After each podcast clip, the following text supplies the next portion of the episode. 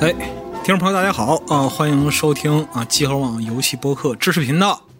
那么久违的这个这个老朋友啊，范克里夫大卫啊，又来到了。哎，这么说好像不太对，是我来到了上海。 对，这是老白为了这个，这是我这节目欠太久了哈，哎让老白亲自南下，别然后在上海是带着设备，我们在这边儿呃来来那么几期狂录，啊，狂录，您也别说什么那个亲自啊，犯不着啊，因为嗯，大卫老师这个就是恶臭军屌节目啊，这个本来元旦的时候我们是想大录特录来着，但是录了两天啊，两天就然后大病卫倒老了师就阳了，阳了，对，第第一次阳啊啊，第一次，然后阳。然后这个节目也被迫中断，然后现在终于又是找了个机会，那么四十二出差了，嗯，那我就陪大卫老师哎录那么几期，对，这个存货存货太多，啊嗯是呢嗯这个都都消耗不掉了啊，哎赶赶紧录，对，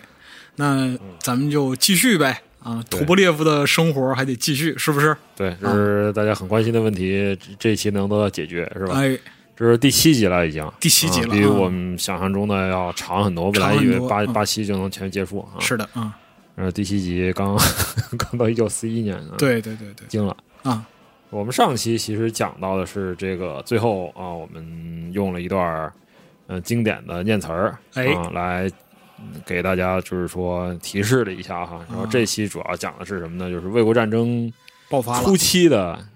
很多很多的很多很多的，就是曲折的一些故事吧。是的啊，嗯，就是战争爆发当天，正好就是一九四一年的六月二十二号嗯啊、是是星期天，嗯，星期天。然后在莫斯科呢，其实是一个非常好的天气，对嗯，阳光阳光灿烂啊，特别阳光明媚。嗯，而前一天呢是仲夏节，对，是一个重要的一个嗯大节日，庆祝的节日，庆祝的节日。嗯然后就是嗯，大家一片祥和哎，啊。这个时候呢，其实就是二十九特别设计局啊，就是图波列夫他们的这个小组是很忙的，对。为什么呢？因为前几期朋友听过以后，大家都知道哈，由嗯于各种、各种扯淡和鸡飞狗跳的屎一样的管 理啊，就是这种嗯他们他们的样机和制造其实是三线并行，哦嗯，他们要同时做三种样机，就是幺零三、幺零三乌啊，嗯还有就是用这个新式引擎的幺零三沃嗯啊。若如前所述呢，其实就是他们这三种机型对应局里啊，他们这组里自己的编号就是五十八号飞机、嗯五十九号飞机和六十号飞机。嗯，其实呢，就是大家在五月份的时候啊，就是四一年五月份的时候呢，因为外面盛传要跟德国人打仗了。哎，嗯、大家都很紧张，很紧张。但是呢，就是说，在四一年的六月的上旬啊，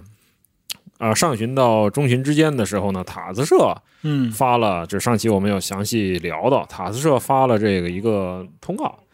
就是说嗯辟谣啊，给大家吃个这宽心丸儿啊、啊，给大家吃个定心丸啊，不会打仗啊，这个都是都是谣传，都是谣言，啊都是那个、都是嗯别有用心人炮制出来的啊，是的，对，所以大家受到这个和平景象的影响啊，其实大家现就是二十九局的人反而并不紧张，嗯就是和很多的莫斯科市民一样，那大家今天就休休闲一下吧，是就是不那么累，对吧？哎，那局里其实很多平民雇员，哎但是呢，因为是周日。就是仲夏节后的周日，然后就是当天呢，他们都出城了，啊出去玩儿去就是度了，假去了，嗯出城度假去了。然后二十九局呢，他他那个办公呢是一个大平层，嗯有一个宽阔的大厅啊，那大厅里几乎都没没什 么人，大家都休息了，只有只有几个设计师呢在那边儿，呃，改一些改一些方案啊嗯临时加班就是临时加个班儿啊嗯，，天气呢又特别好，哎啊，就是阳光阳阳光明媚，对嗯然后办公室窗都开了，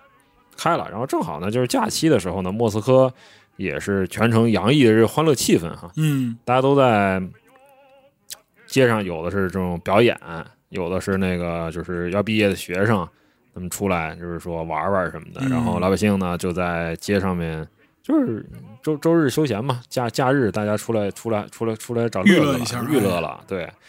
然后科贝尔啊，科贝尔这个机电专家呢，他当时他就在大厅里面加班儿嗯啊。他当时回忆呢，因为当时特别巧的是局里的这收音机啊坏了。嗯，坏了，然后没什么可听的，哦，对，但是呢，又不允许鹦鹉跟设计师说话哎，啊，不能跟你们交流，说大家没办法，只能埋头忙自己的事儿啊是的，啊。那那时候也不能像我们现在就是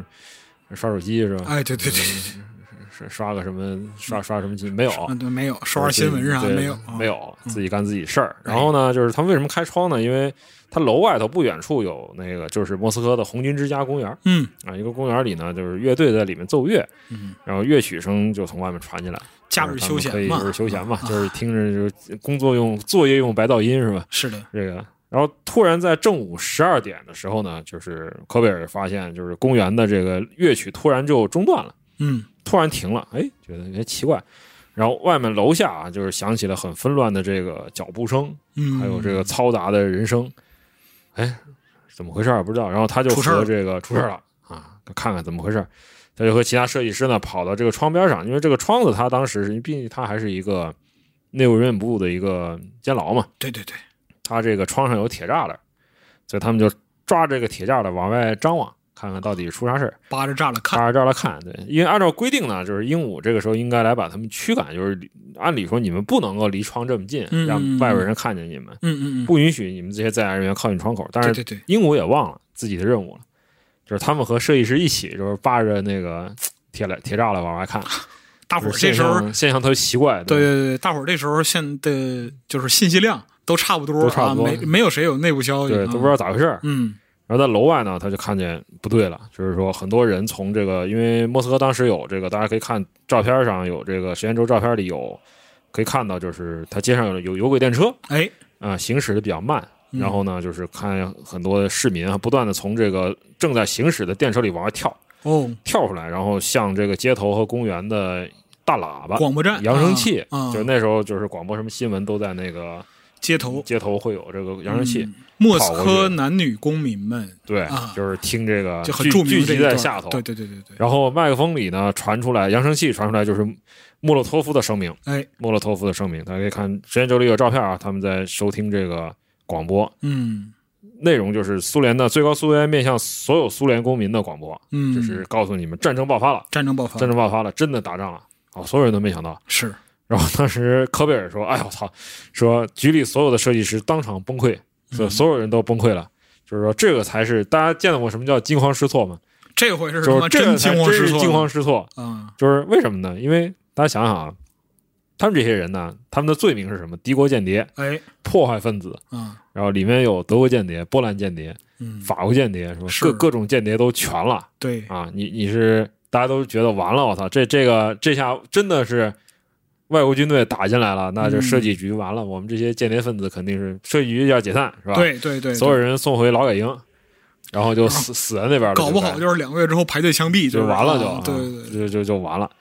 就毕竟为什么呢？因为从他们的这个很多人罪名上啊，就是当然是诬告了，就是说，啊，德国人用来进攻苏联的很多武器装备图纸都是我们卖出去的嘛，对呀就是根据这个。啊，那不都是我们设计的那吗？那不就完了吗？啊是吧对，那不就完了吗？嗯说很多人呢，当天就睡睡不着了就，是啊很晚才上床睡觉，哎，等待就是说，大家操，六月二十三号早上，我们应该就是拉出去枪毙以后扔下水道里嘛， 就是等待着厄运和清晨一起降临。对，是事实证明呢，就是杞人忧天嗯，啊，啥什么事儿都没有发生啊，什么事儿没有发生。但是第二天呢，就是所有的鹦鹉都穿上了全套装备，啊就是那个看完守整的制服，完整的这个装具都穿上了，嗯然后呢挂着防毒面具包，嗯，背着那个莫辛纳根步枪嗯，来到岗了，因为打仗了嘛，打仗仗大了家打仗要要要开始开始进入紧张的这个状态你。得严肃点儿啊，对，然后陆续呢也给他们设计师配发了这个防毒面具，啊啊，以防止就是比如说空袭啊，造成那种气体外泄哦或者毒气弹啊什这么样的，对，嗯然后呢，就是局里面已经没法顾及原来这种遮遮掩掩的这种月报流程了。嗯，原来这流程是什么呢？就是说平民雇员拿到报纸，对，然后偷偷的给那个设计师看，对吧？是大家装作没看到。其实现在就是嗯不管了，设计师就直接从平民雇员那里拿报纸，现在都是台面上啊的事儿然了后拿到台面上不大咧咧地在那看啊。但是呢，其实没什么实际内容。说报纸上除了鼓舞士气的报道和大量的外交辞藻嗯，以外呢，没没有什么任何的可以看的东西。但是呢，就是一个一个星期过去之后啊，就是大家从这报纸上看出了一些非常诡异的现象。哎，就是一方面呢，就是精神分裂，就是一方面呢，报上宣称啊，苏联红军将很快的在敌人的领土上作战哎，啊、一寸土地都不让给法西斯。是的，而另一方面呢，就是战况的实际内容是战线不断的在向苏联境内后退就是这是为什么，是吧？你们不是要在敌人的领土上作战嗯吗？对呀、是吧为什么那太怪了。战区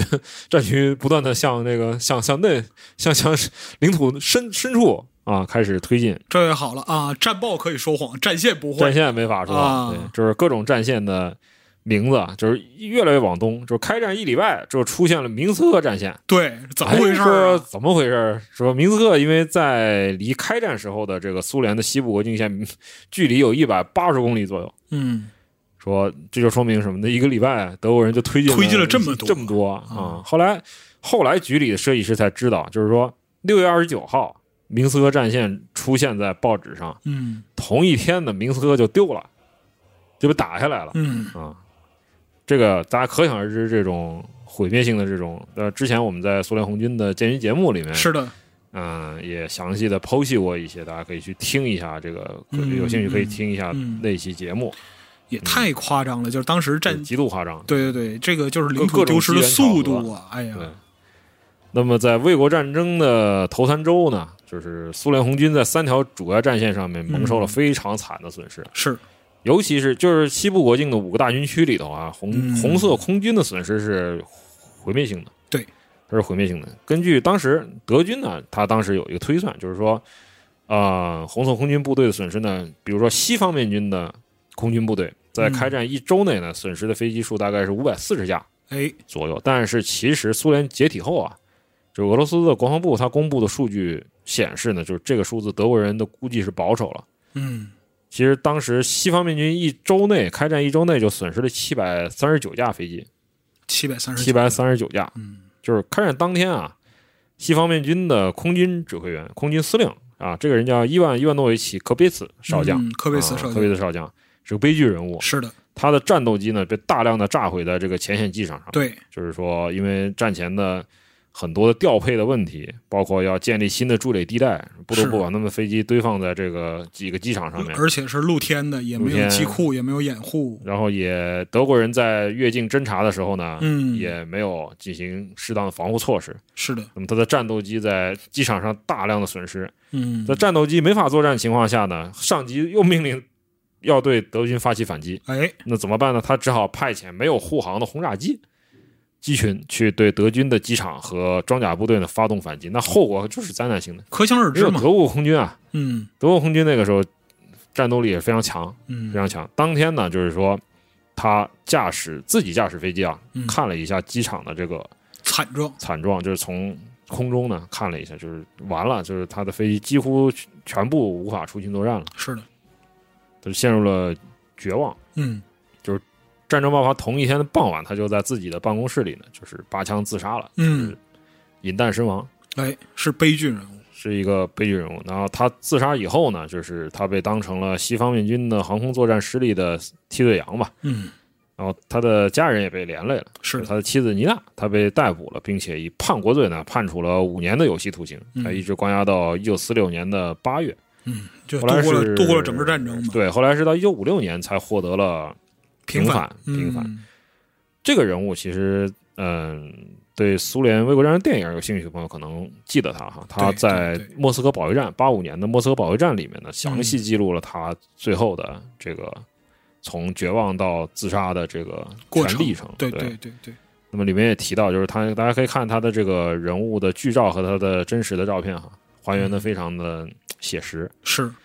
是，科别茨是一个非常非常优秀的红军飞行员，嗯他十九岁呢就加入红军了。他在西班牙内战期间呢，击落过六架敌机，他是一个王牌飞行员。然后是在西班牙内战期间荣获了苏联英雄称号，对，两次获得列宁勋章。他三十二岁就成为了西方西方面军面的军空军司令。啊，很而年轻，在这一年，他就是献出了自己的生命，是的，非常的非怎么说呢？只能说是非常悲惨吧，很惨很惨，很惨。嗯那么开战三周呢，在苏联的西方面军，就是后来的呃原来的西部特别军区呢，对，他损失的飞机达到大约一千七百架，嗯，然后白俄罗斯全境沦陷了，全境沦陷了。对对对，而西北方面军呢，损失了大概有一千架飞 机啊，西南方面军和南方面军呢，一共损失有一千二百架左右的飞机。哎，啊，但是虽然呢，就是红红色空军啊，他们还是浴血奋战，但是于事无补，嗯他们让德军承受的损失呢，其实并不大。是德军当时在这三周期间，大概损失的数量也就是几百架次吧。几百家，嗯，德军宣称自己是二百架次，但其实可能更多。但是相对他们的损失数来说呢，这个交换比是灾难性的。哎这个时候就是战况是所有人都能看得出来是一边倒，就是从各种各样的，就是说怎么说呢，部队的编制转换啊，嗯，装备的换新呐、嗯人员的换新来说呢，它都处于一个特别不巧的一个时间段上面。对对。那相对于啊，就是德军投入了巴巴罗萨行动呢，它一共投入了大概二千八百架哎，军用飞机，而苏联的红色空军和红色海军，它部署的西部国境军用飞机呢，嗯，至少有七千五百架，嗯它的数量很多。嗯，但是因为德军呢，它事先进行了周密的侦察和计划准备，对，并且它采用的是不宣而战的对这种突然袭击，是的，所以开战时呢，红色空军在西部国境的，它有六十六个主要的机场都嗯遭到了轰炸，嗯，大量的飞机就是这样在地面上被摧击毁。毁了，嗯，那么还有一个很大的问题是什么呢？那么前一集也提到，就是在开战时候，红色空军正处于新一轮的肃反风波，嗯，贝利亚发起了针对苏联空军的肃反呢，这个时候还没有停止，而且也并没有因为开战而停止。嗯，这个使得他的指挥系统呢更为脆弱。对啊，这就是这个时期，而且红军正在怎么说呢？新旧装备和体制的更迭期间啊，没有重建有效的地空协作的这个体系。对，它的地空无线电通讯器材和训练水平呢非常低下哎，啊，加上了什么呢？合成兵种部队的很多的高级的指挥员对航空兵不了解，啊，我那么们之前在这个嗯对就是特三四和科沃这些节目里边，都其实都说过这些事儿， 就是在当时装备换代呀、以及就是各军种的协同，还有这个编制各方面嗯啊，都处于一个青黄不接的状态，字面意义上的青黄不接。对，嗯，而且最要命的就是在这种情况下呢，合成兵种部队的他制定地面部队作战计划的时候，他不太让空军的人员共同参与，嗯，就没办法有效的进行航空支援。是的，随着前线的这个战况的恶化，哎二十九局首先受到的一个影响是什么呢？嗯，伙食质量开始下降，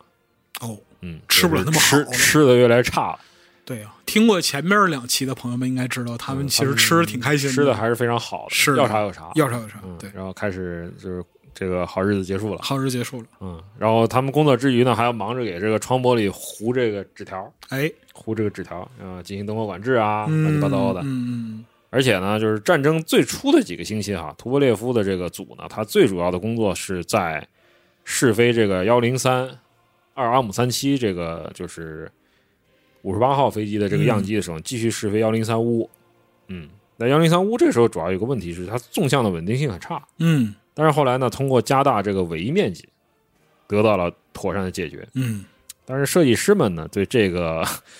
五十九号飞机呢，不是特别的满意，哦他不喜欢这个新的样机，认为呢，第一呢，它难看，就觉得它难看，嗯就，是我觉得这这些魔怔人可能跟那个跟老头子，就跟托列夫是怎么说呢？美美学观点是一样的，一样的，对，对，就是飞机首先得好，啊凡是性能好的飞机，它的对外观一好看定是美的，对，对，就是这对，，它现在变丑了，它肯定不如原来的好，不如我们自己造那五十八好。一个直觉的认识，对啊你改我需求，是改出来肯定是 垃圾啊。对，啊，哎，然后就第一外观不好看，第二呢飞得慢，飞得慢嗯飞，得慢。但是试飞员呢觉得，哎，这飞机不错，试飞员对它的评价挺好的。然操后，控性啊什么的这对样的啊，然后这个时候就是这个纳达谢科维奇啊，就是这个做这个五费系统的这个波兰老哥，嗯波兰魔怔人，就开始阴阳怪气的评论说：“你同志们，你别不满意了。”啊，说这才第几架？啊说等你们在这儿待到六十多岁，把第二十架样机送去试飞的时候，就不会这么气哼哼的了。哎呀，哇，这哎这个这个这个苏联笑话，这个精髓是被他掌对握了，对你知对道吗对，简直了！嗯我操，这嗯是终终极老巨魔。是啊，然后呢，就是一九四一年的七月六号啊，嗯前线还打仗，这个幺零三乌呢进行第十二次试飞。哎，其实这是最后一次试飞了，嗯，这次试飞它是由纽霍契科夫飞行员和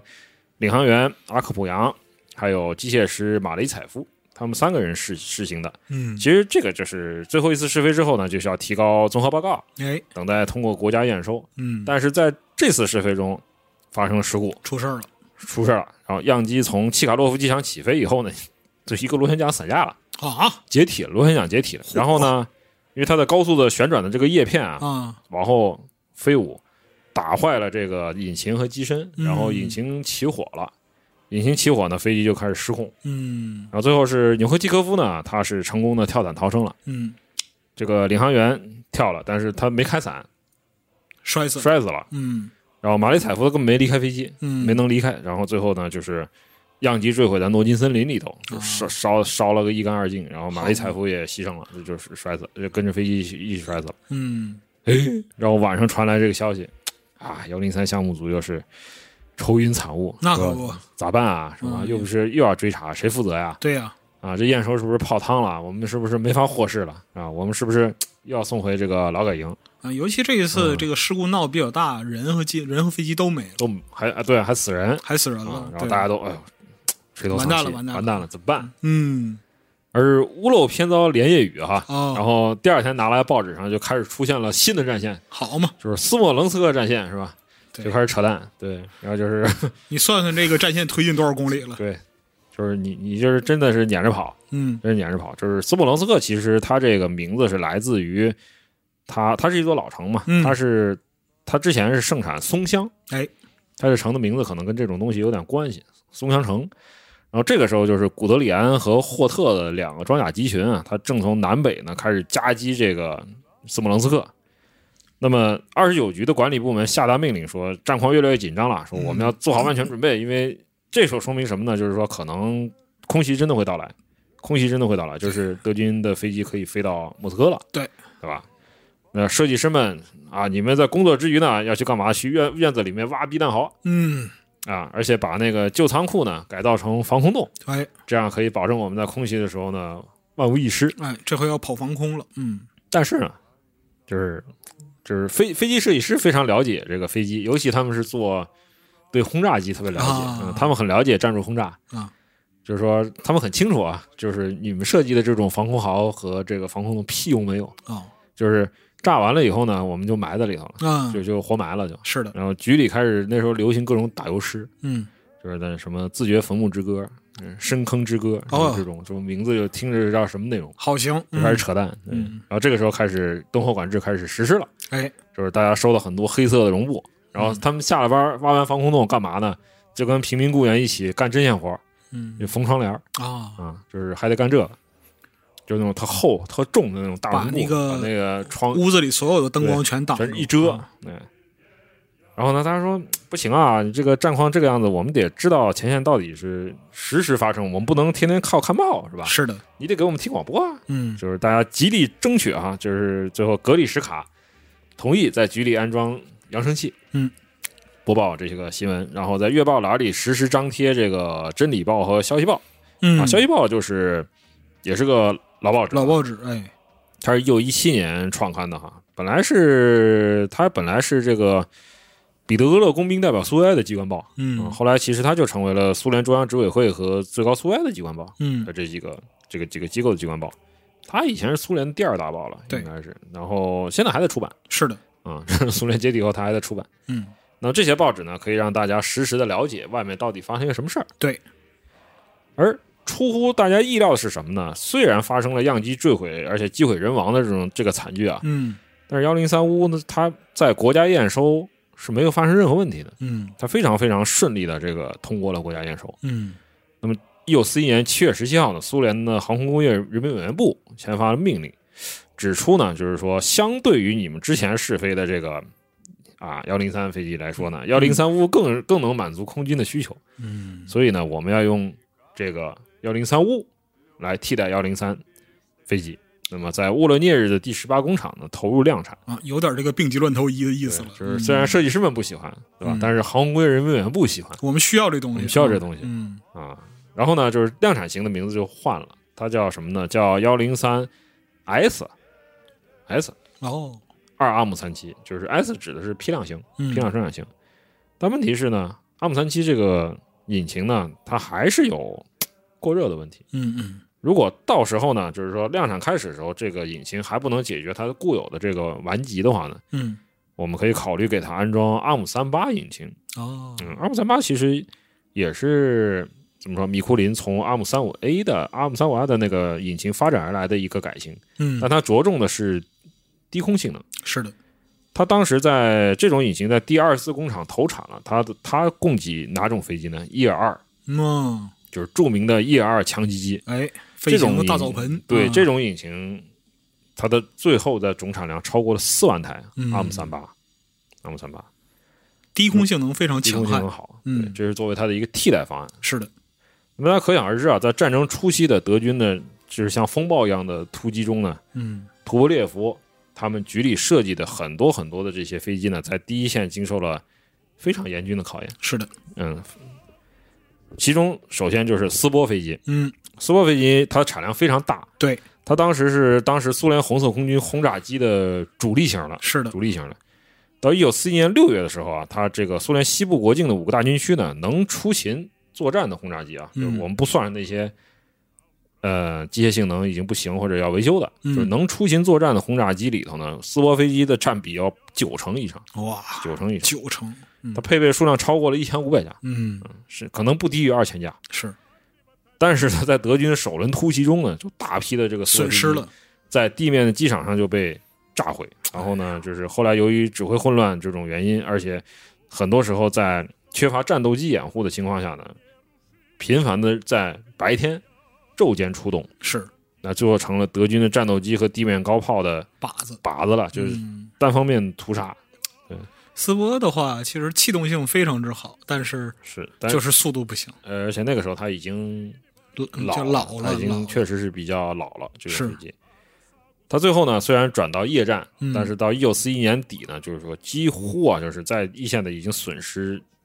损失的没有了，就基本上损失殆尽了，损失殆尽了啊。对，嗯只有在北部战场，就是打芬兰人的 时候，那那个战场上还有一些剩余，烈度没那么高的地啊方，嗯，还能存活一些。之后呢，就是在战争后面几年，他就是残存下来这些飞机呢。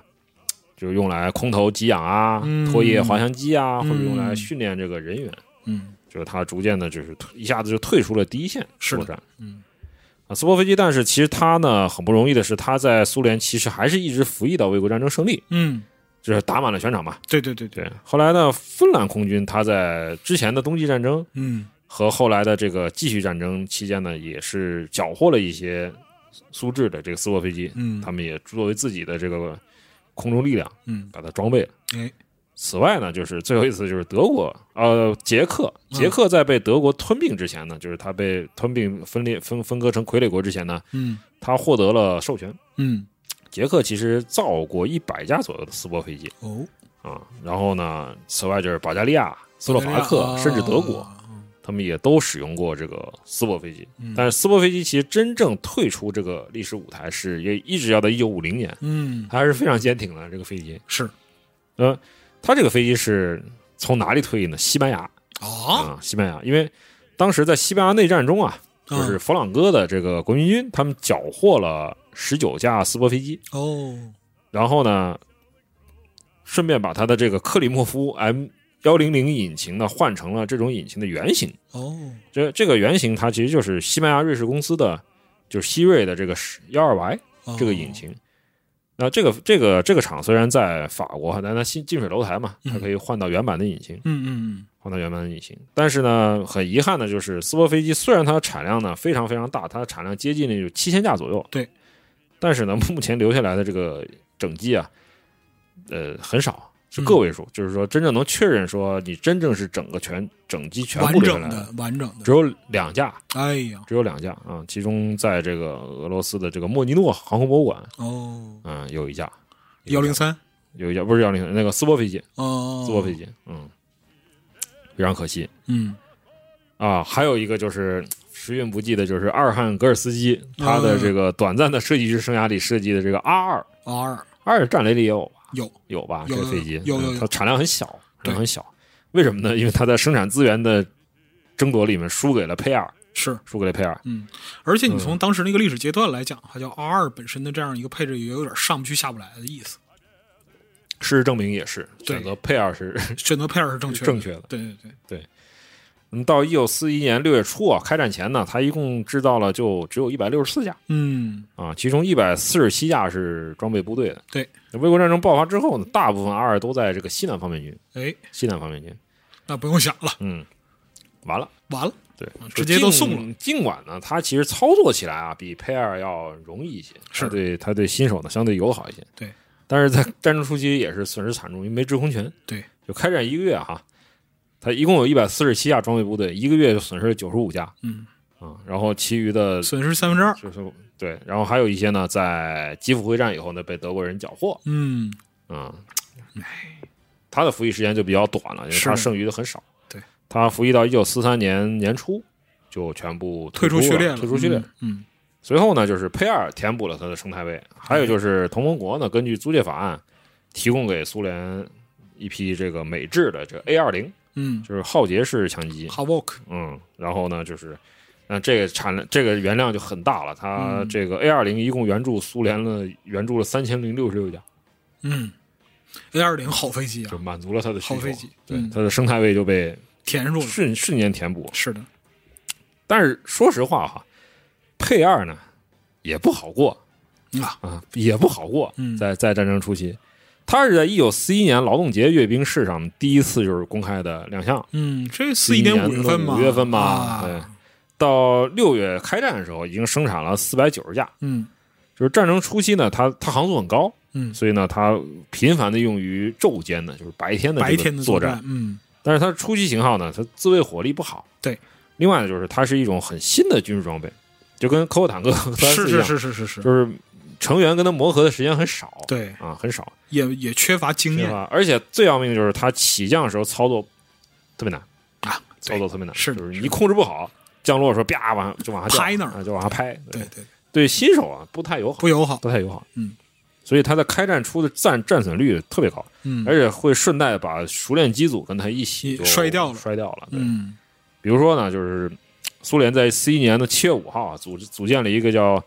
四幺零航空团，嗯，这个航空团全部是由经验丰富的试飞员组成的，哦，他在一线作战。精锐啊，对，他在保卫斯莫棱斯克的二十三天的大血战期间呢，全团三十三架佩二无一幸存。哎啊，呦，全部损失了，全部战损全部损失了，还损失了很多的试飞员机组，是的呀，然后一直到一九四二年春季才才缓解这个个状况但是这个优秀的种子就都损失掉了，都损失掉了。嗯然后飞机你也得靠血肉之躯跟它磨合嘛。是的呀，而有意思的一点就是，特保七嗯这个重型的，就是四引擎特保七哈，嗯它的怎么说呢？它的产量啊不大，对，嗯但是损失呢也很小。啊，它四一年到来之前一共造了二啊七架。嗯之前我们提到哈，它实际上是在空军的十八师十四重轰炸集团的二中队嗯啊，这个部队其实是在基辅附近的这个鲍里斯皮尔军用机场嗯啊。另外两个中队，它是有一中队和三中队嘛，嗯那两个中队装备的还是特步三，特别森老的特步嗯三。那德军入侵以后呢，这个机场也被占领也被轰炸，嗯呃，这没没有马上占嗯领，轰炸了，轰炸了以后呢，就是两架特步七被炸摧毁毁，，嗯但是其余飞机立即就被后撤到卡山去了，得到保全。那么在七月六号开始重组，这个新的重轰炸集团就是四一二，嗯它的它的编号是。那么至于当时这个我们提到了，刚刚提到特步三，这个图波列夫著名的这个大飞机啊，哎。它当时已经属于怎么说呢？陈旧装备了，对呀、很陈旧老装备了，那太老了也。太老啊。因为啊它在三十年代中期啊，苏联就想我们计划呢，就是逐渐把把它它踢掉嗯踢掉，全部踢掉。但是红色空军有一个准则，就是物尽其用。哎，你能飞我们就继续飞，对啊，就是能飞还它就是个物件儿啊。在努力的延续它的使用寿命，而它的使它确实很可靠，对，它使用寿命特别长。嗯它比如说在三八年、三九年哈，它还参加过这个张古峰事件嗯，和这个哈拉哈河冲突，对投入了对日作战。对，那三九年呢，其实就被列入已经就是三九年的时候，大家觉得我操，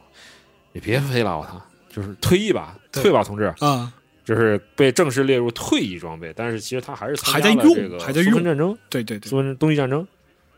啊，很有意思的是呢，他其实在战前还参加过一部苏联的科幻电影的拍摄啊，啊、它是莫斯科电影制片厂一九三七年推出的，嗯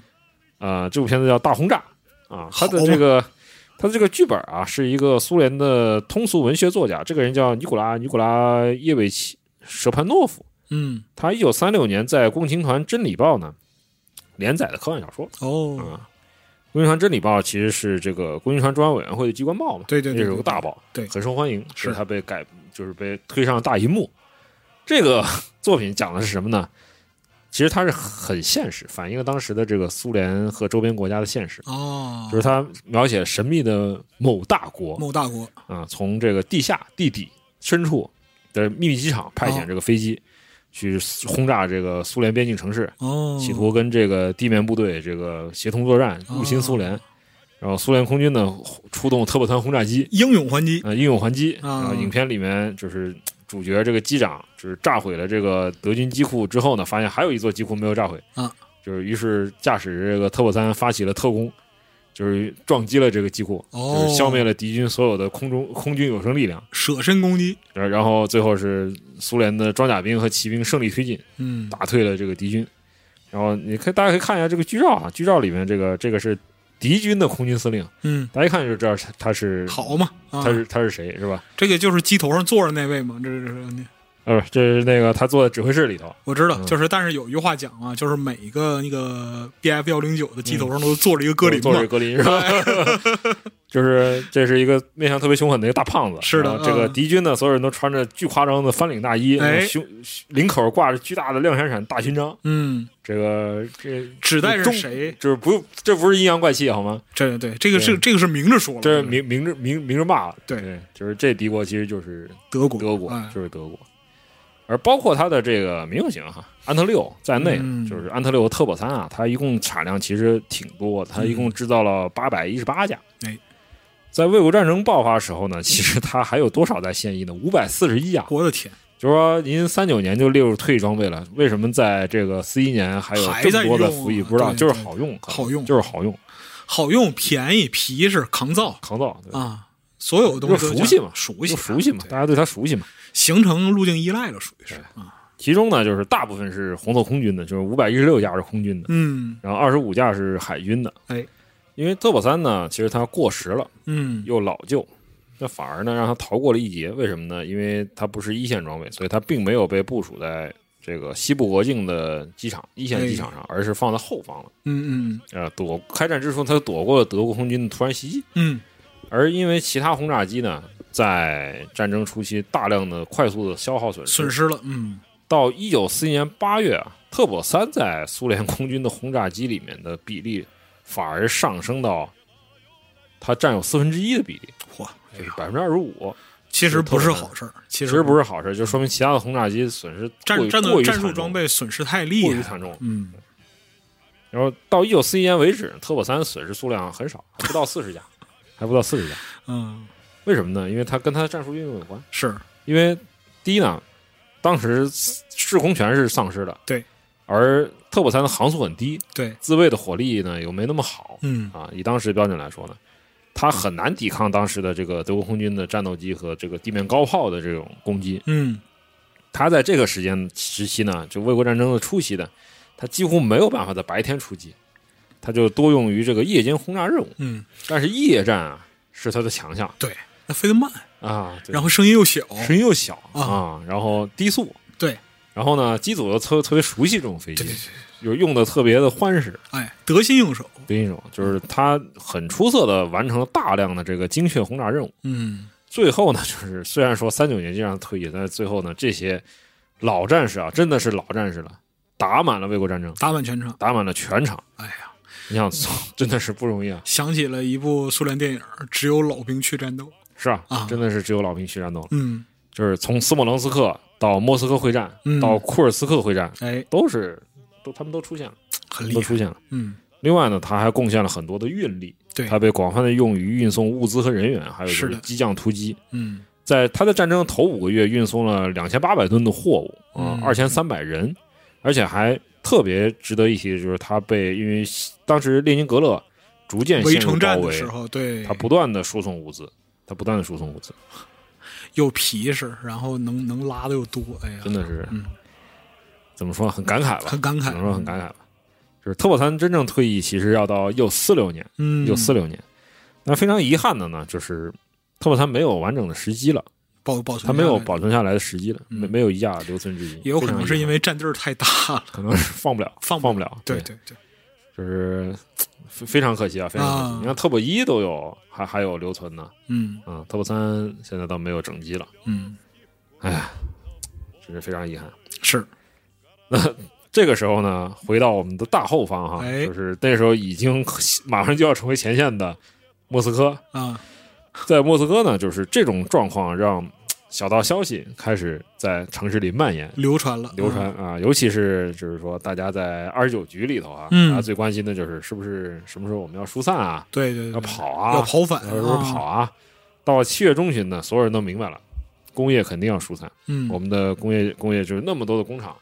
肯定要疏散，从前方转移回来转移到大后啊方，大后啊方，用空间来给我们换取更多的时间。嗯那从这个时候开始呢，就是他们也忙起来了，就是设从这个时候开始，设计师们每晚六点就下班了，嗯哦，那下班以后还要干活，就是收拾各种物品，把它们嗯装在这个板条箱里头，然后再抬到这个装配车间里头。嗯然后这个时候呢，就是科贝尔也回忆哈、啊就很不像话，就是那些身强力壮的鹦鹉看守，嗯，他们不动手，啥也不干，啥也不干，嗯就是一个箱子呢需要四个人抬，说大多数都是局里关押的这些老同志在抬，啊你像话吗？是啊我，觉得这这太不像话了，啊简直！嗯那当时说这简 直很过分啊，很恶劣很过分很恶非劣，常恶劣。嗯，当然，科贝尔也提到哈，当时始终只有一个人，让不但是让这些鹦鹉，乃至让局里的这些大小领导都十分惧怕。嗯，这个人就是托列夫，老头子就是老头子。嗯呃，老头子这会儿儿估计就是血压天天都是那个一百八、两百那么就是飙低压一百嗯八是吧？低压一百八，差拱不住多拱，住拱住爆炸，那可不，为什么呢？科贝尔认为呢，就是首先呢，智智力相差太远，嗯，就是碾压，碾压式的这个。此外呢，就是图波列夫这个人呢，就是他也是个老心魔嘛，嗯，就是他鄙视一个人的时候啊，他是溢于言表的，不加掩饰，他不给你掩饰，嗯他就鄙视你。然后呢，在二十九局当时是一只鹦鹉嗯盯一个设计师，嗯这是规矩啊，嗯前面已经说过嗯了，嗯这是规则。嗯。但是托列夫很有意思，就是他有时候会发现啊，在局里发现这个自己的鹦鹉跟丢了，走丢了不知道走到什么， 不知道走到什么地方去了。啊，然后他就经常在大庭广众之下，就当着所有的这个工人和平民雇员的面呢，就很开心的啊用洪亮的声音大大就是嚷嚷，啊就是扯喊嚷嚷，哎，到底哪个是盯我的呀？啊，你快快点过儿来啊！我回局里去了，让我找你可不太合适啊！你可别跟丢了啊，啊！这完丢了，人，完了！我觉得就是我觉得不不太会有人愿意去当他的看守，那我觉得肯定啊，我操，就是得得得有机会阴阳你，你还也坑自你一顿是吧？也太难伺候了。，难伺候 难难伺伺候候啊，没辙。而且你得知道，就是那个战况发展到这样一个情况，就是傻子也得知道，就是这批人他对于国家的这样一个价就值兵器建设的价值是什么样的。然后名义上来讲的话，我是他，我是他看守，但是这日子可太难过了。但是实际上我得保护着他，不能弄坏了。是吧对呀，对啊，你这老同志啊，真真真难伺候，真难是伺候，难伺候，嗯然后最后呢，就是在在此期间哈、大家担心的事儿终于发生了，嗯，就是一九四一年的这个七月二十一号，哎，是一个周一，开战一个月后，深夜哈、嗯就是防空警报突然响彻了这个莫斯科的夜空，嗯，探照灯和高炮炮火啪打的是像白昼一样，就像打地花一样了。哎，这是第一次德军对莫斯科进行的轰炸空袭空袭嗯，他出动了二百二十架，就是海因克尔幺幺幺和道尼尔幺幺七，嗯，这，个轰炸机。那么它其实也是精挑细选的精锐机组，嗯从高空侵入莫斯科上空，实施了第一次空袭，嗯就是狂轰滥炸，就是从七月二十一号深夜一直炸到二十二号凌晨，哎呦，炸了一个晚上，炸了一晚上。嗯然后苏联全部呢，就是击落了二十四架敌机，嗯，但是地面上也有三十七栋建筑被炸毁，哎，然后通报了一千一百六十六处火情，嗯死亡一百三十人，重伤二百四十一人，嗯，四百多人轻伤，哎嗯还还挺严重的。是，还挺严重的。那防空警报响起来的时候呢，就是大半夜嘛哎，大半夜就是二十九局的设计师在寝室里啊睡得正香，可不，大家都在梦梦周公是吧？然后鹦鹉们哗的惊慌失措地闯进来，说把大家弄醒，快点，啊快起点，嗯来快，快快快快，跑警报了啊，轰炸轰炸了！然后所有人就是穿衣服下防空洞，嗯但因为灯火管制没开灯，哎，就是一团黑，大家在一摸团黑里黑头啊，就像没头苍跌跌蝇撞一样撞的，嗯下楼梯啊，然后就是好多人连衣服裤子都没穿，好嘛，就是有时候手里拿着什么随便揽一件儿就拉的东西，这不是衣服，啊，就拿着别人的什么毛巾啊、床单什么乱七八糟的啊枕巾什么都拿下来了，然后一起挤在这防护洞里。其实防护洞也没什么防护能力嘛，对大家都知道对，就在里面我走个形式，是，我走个形式。对对对，最逗的就是所有人都到了，嗯哎，说老头子没来，哦老，图列夫不见了。嗯哎呦，过了一刻钟，啊，老头子跟着自己的鹦鹉走了进来，嗯，啊，就是嘖怒气冲冲，好嘛，就是衣冠不整。为什么呢？因为有人把他一只鞋穿走了，这个嗯就是跑丢了一只鞋确实，嗯啊、大家听过这节目吗？哎，喝丢一 只鞋，就是欢迎收听，是吧？啊欢迎收听， 嗯啊，对，丢了一只鞋，丢了一鞋啊，丢有了一鞋嗯有点狼狈啊有，点狼狈。然后呢，倒霉的是那鹦鹉，说那那个鹦鹉体弱筛糠，嗯面无人色，说显然是丢鞋的这个责火任就撒他头上了。好嘛，就加上起床气，哎呀对，就是已经挨挨了一通臭骂，挨了一通臭骂。哎呀，你说这就是工作难做嘛，老不容易同志工作太难做老了同志难伺候嘛，这个很具体，这非常具体，这个血压已经开始高了。是的，而这个时候啊，他们其实他们这段时间还是一直关押在这个无线电大街的这个高墙深院里头啊。嗯，他和他的同事呢，图波列夫的同事其实并不知道哈，就在莫斯科第一次空袭莫斯科，德军飞机扔完炸弹，哎，扬长而去的同一天，嗯，他们的基于他们设计的一种奇特的作品、奇特的兵器，嗯，突然登上了历史舞台。哦，就是非常机缘巧合哈，啊非常机缘巧合。这是什么呢？就是马赫米斯托罗夫同志的用特波三轰炸机和一十六战斗机组合而成的复合轰炸啊，复合俯冲轰炸飞行系统。行，嗯，对，大家好，非正常军武非正出击常了，啊，这个也太非正常了，太就是非常诡异，你知道吗？就是非常鬼畜的一件事。对对对对对，就是你们怎么这突然个出现在历史舞台上了？这个在整个人类兵器史上都是非常炸裂的事这儿，是非常炸裂。对，嗯同一天啊，就是一九四一年七月二十二号，就是德军刚结束对莫斯科的空袭呢，苏联的红海军嗯海军啊黑海舰队的航空兵负责人卢萨科夫将军嗯，啊，他收到了一份命令，命令怎么说呢？就是说海军人民委员库兹涅佐夫同志哦，啊，已经批准出动工程师马赫米斯托罗夫同志研制的复合俯冲轰炸飞行系统。嗯，兹授权啊，瓦赫米斯托洛夫同志负责有关特波三与一十六飞机组装的相关技术指导。好，此外呢，他还要负责这套系统的初期实战应用和后勤维护，直到机务人员和地勤人员熟悉这个系统的操作与维护事宜为止。怎么听怎么意思就是诡异啊这烂玩意儿，你你你给我教会他们用。对啊，就是进行一个 tutorial 是吧？嗯，就是你你要开始教学观嘛，但我觉得这个能通过教学关已经是人已杰了，经已经是 已经不容易了。我跟你嗯就说，人中之龙，你知道吧？啊就是对，嗯，就是为此啊啊，我负我命令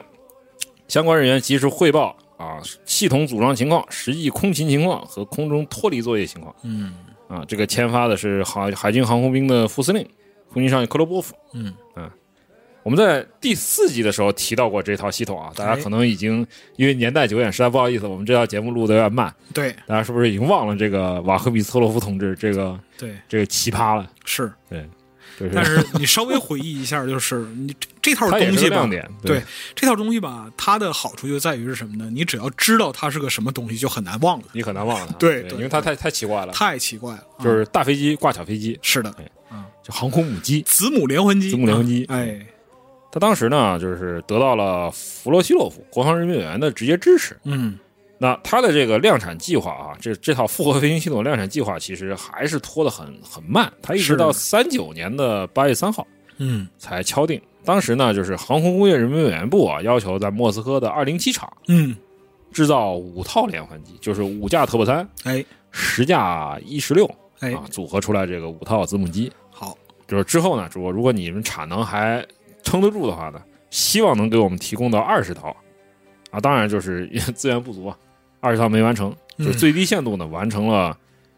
五套，但是实际的文件记录和播到前线的大概就真正只有三套吧。嗯，这也不容易了，是的你们差不多得了，好吧已？经尽力了，已嗯经尽力了。嗯，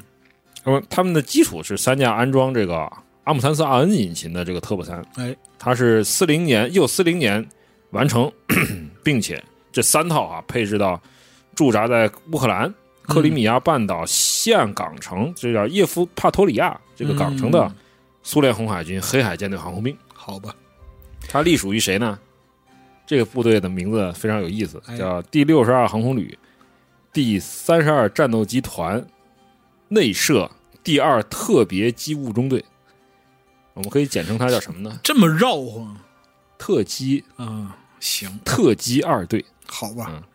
就是让人听着跟想特车二让哥人嗯想似起个的，特车二科啊因为它命运也特别像，你知道吗？是啊。就是哪个部哪个部门接受这批装备，那可真是就倒就是倒感了觉血霉了，真感感觉是啊被不受欢迎，被扔对扔扔到那个扔什到一旮么旯 里，什么克里米亚填海 填海地带是吧？对对对，嗯，就这种感觉。是的，那呃他的指挥员啊，是一个非常厉害的老飞行员，他叫叶塞尼瓦西里耶维奇舒比阔夫大卫。嗯，嗯，这个大卫是一个经验非常丰富的战斗机飞行员。哦，他在西班牙内战，他参加过，也是屡建功勋，老兵，老兵。但是呢，在整个一九四零年内哈、啊这个这个这个这个部队呢，就是成为了怎么说呢， 黑海舰队的盲肠，这只只只能这么形容它。啊，对，因为他努力的配合黑海舰队进行针对特定目标的这种远程精确轰炸演习。嗯但是呢，因为为什么呢？因为舰队的海军的人啊，啊，他们都都都不知道为什么会有这种东西，就是说不理解，说这种东西就是假把式，好吧，你华而不实，行，造这干嘛呀？哎，这么一说，这个这个这个就是遭遇，真是跟特车二就哥是差一不多，模一样哈、哎，就是。对对对然后他被称为叫舒比阔夫马戏团，好吧，就是所有人都都不拿他们当回事儿。出来就是耍的，对，就是到一九四一年一月，在所有的这个提交报告里头，就是显示出特级二二队声名扫地，声名扫地啊完了，完了，就是大家呼声是什么呢？你把那个投放装置拆了，啊，你你就给我五给我三架特步三嗯和六架一十六，行不行？啊，就是让他该 干该干嘛干嘛去，就是你们能不能你们能不能正常点儿？行，你们能不能正常点儿？是但是呢，六月二十二号战争爆发了，哎，战争爆发了。那开战之初，黑海舰队的航空兵呢，他们的面对的敌人除了德国人以外啊，还有就是跟德国人穿一条裤子的罗马尼亚人。嗯啊那么当时呢，就是啊、这些黑海舰队的这个航空舰儿啊，他们嗯非常英勇的对这个罗马尼亚人立即发起反击，嗯啊，反复轰炸了这个罗马尼亚境内的这个切尔纳沃德车站附近的这个大铁路桥、嗯好，啊。这个铁路桥呢，其实它横跨的是多瑙河，啊嗯，它是一个非常重要的一个战略桥梁。它位于哪里呢？康斯坦察港以西六十公里。嗯这个这个港口其实对就是说方法来说很重要。嗯啊，它里面可以驻扎潜艇。对，那切尔纳沃德大桥其实它很有意思的就是，它建在一一座非常非常有名的大桥的边儿上，就是那座大桥就是卡罗尔国王一世大桥，就是它上面的那个有那种塔式的这个、嗯嗯嗯这个嗯这个这个铁梁结构，就是很多人会把这两座桥搞混，搞混但其实啊他们就是特别近的平行的建在多瑙河上面。嗯它虽然没有卡罗尔一世大桥那么长，但是它总长度也有一千六百六十二米，很非常长非常长，很长了，而嗯最高处架高有七十五米，嗯七十五米。那它桥梁底部是一个输油管，它是一个非常重要的一个油气的输送、嗯输送、输送枢纽。嗯它是这个输油管是从哪呢？叫普罗耶什蒂康斯坦察输油管道。哦如果你把这座桥炸炸塌了，可以切断布加勒斯特和罗马尼亚主要其他工业地区的铁路交通。嗯非常的重要，然后阻碍这个康斯塔查港的这个主要交通线。嗯，是一这个样一来资源呢要地，嗯对，这样一来，就是在前线侵略苏联的这些罗马尼亚军队的给他们的养后勤就断了，对，就断了，对。就为此呢，就是黑海舰队就是六十三轰炸机旅呢，多次出动这个斯波飞机嗯和德波三。德波三是这个伊柳申领导的三十九特别设计局设计的这个双引擎的中程啊、呃远远程的中型轰炸机。嗯那后来发展出了伊尔四嗯，啊飞机，这个飞机也很有名啊。是的，他用斯波和德波三呢对这座大桥实施反复攻击，但是效果不好，嗯效果非常不好。为什么呢？因为 啊这个时候这个精确轰炸没有那么精确，对，没有那么精确。嗯、反你要而想你要想炸断一条的话，还挺难的。反而是怎么说呢？用单引擎的飞机携带炸大大大就是稍大一些炸弹，然后实施俯冲轰炸是更好的一个解决方法。嗯嗯、对，啊那么这个时候呢，就是黑海舰队的领导开始在马戏团身上打对，主意打主意了了，说虽然你们过去是我们的盲肠是吧？啊！啊，但是我们暂决定暂时不切除你，好是吧？也希望你为我们做出做出重要的贡献。好，哎嗯，就转向这个特级二二队和他们的三套这个复合系统嗯啊、然后七月二十二号就是要求签发这个命令，嗯，赶紧把它投入实战。嗯然后莫斯科头一天有的就是一种有啥用啥的解决对办法。莫斯科也啊也也也发电报了，说快点把它投入实战，我操，赶紧用，好吧赶，紧用，赶紧炸、嗯炸丫的！而在一九四一年的七月二十六号呢， 这是字幕连环机首次实战出击了，啊，登场了，登场了。这是一次试探攻击，嗯，试探攻击，它一共出了两套系统，嗯就是两架特步三，嗯，各带两架 E 十六。哎目标是什么呢？康斯坦察港的工业设施，嗯就我们先试一下这个是不是可行啊。然后它是这两架特步三先飞到罗马尼亚沿岸，哎然后在距港口四十公里处呢，把四架子机都放下了，投出去了，嗯都投出去了。那第一组子机呢，分别是由中队长舒比科夫，一个是舒比科夫自己开，嗯还有一个是由这个鲍里斯·米哈伊洛维奇·利特文楚克中尉驾驶的。嗯，这个老兄也是个狠人啊，到后来打满了整场卫国战争，哦，厉害，出击四百五十次，击落十八架敌机，苏联英雄。然后就是他们在从容不迫的围着港口飞了两圈，因为它是战斗机。嗯，我我我首先就是我自卫能力还是比较强的，对对对对，然后向一座炼油厂呢投下了炸弹，嗯，他们两个。啊，第二组子机呢是由这个鲍里斯·伊万诺维奇·菲利莫菲利莫诺夫上尉和亚历山大·瓦西里耶维奇·萨马采夫中尉嗯来驾驶的啊，轰炸了一座浮船坞。嗯随后呢，就是这四架 E 十六啊，是 E 十六二十四啊，嗯这个飞机呢加速飞离，其中有一架呢因为燃料不够了，嗯，中途迫降，另外三架呢降落在奥德萨的这个红军机场。嗯，哎，说根据这场战斗经验说非常可行，可以啊，我们可以用，但是呢，就是油不够是个问题，成本有所点以高就临时呢为这个子机，就为一十六临时加装了这个机腹副油箱，嗯，啊，机腹副油箱就是各增加了九十五公升的这个燃油。嗯，那么他们的下一个目标就是，我真的要炸你的这个了，炸你的这个切尔纳嗯炸沃德桥去了，嗯大桥了，嗯啊，这个计划开始紧锣密鼓的实施，啊，真的是就太奇怪了，你知道吗？这事儿是，就就很就没什么道理，就但是你要仔细想的话，就是那时候但德有其他的解决方法，也我不们大会，概也不不会会动用我们这根盲肠，是吧？对对对对对对对，就是这样，就是这样，与此同时呢，嗯就是在莫斯科的二十九局，大家还是过着这种就很糟心的生活。白天啊，画图，啊，晚上组装组听装警报样机，嗯晚上打包装箱，什么时候疏散啊？不我知道，去哪儿啊？没消息，没消息人跟我们说没消息不知道。嗯结果呢，就是七月二十八号，就是这个非正常军武出击的两天后啊，啊，那图波列夫不见了，火，哎，就老突头然儿失跑哪儿去踪了突然失踪了嗯。然后科贝尔回忆说：“哎，老头子午饭以后呢，去了库车波夫的办公室，哦吃晚饭的时候就没看见他。”哦，哎，咋回事儿啊嗯？大家晚上就是对着老头子的，就老头子只剩一张床了嘛，一张新嗯女床，嗯嗯大家焦虑不安，胡乱猜测，怎么回事儿啊嗯带走了在后院毙了是吧？哎呦真是不是在莫斯科里飘着呢，莫斯科河里飘着呢。嗯，然后第二天嗯哈，就是二十九号早上十点呢，巴赞科夫来了。巴赞科夫之前是和佩特里亚科夫一起获释，嗯然后他来到局里，宣布啊，经最高苏维埃批准，图波列夫已经获释了。嗯哎，好消息！然后他已经嗯，离跟谱！哎他晚上呢，其实是回自己家，啊，啊，跟回家去了他他他爱人也获释了，就团聚去了，嗯回去，呃，孩子正在求学，嗯，嗯准备毕业以后到局里来工作，嗯团聚了，暂时呢不会到局里来。哎呀，真的是不容易！你想，他的爱人，就他的夫人，也遭受了一定时间的逮捕和关押关押。那个是时候，他们都不知道对方在哪里，对都可能以为对方已经死了，是这是很可怕的一件事情。其实，就是对现在可能讲起来很，但是对当事人来说，确实是怎么说呢？就很长时悲喜间交加吧，很长时间又杳无音信，然后就是自己又承担着特别巨大的压力，对对但这还种事儿，还还有工作，还有工还不作能让大家知道这事儿，对对对对，不容易。是的，然后呢，就是巴赞科夫说，之后大家等通知吧，嗯大家也不要急，等通知啊。然后设计师呢，大家就此时情绪十分复杂。嗯一方面呢，听说老头子获释啊，哇，欣喜很若高狂兴啊哇好，太太好了，这事儿、嗯太好了。但是另一方面呢，以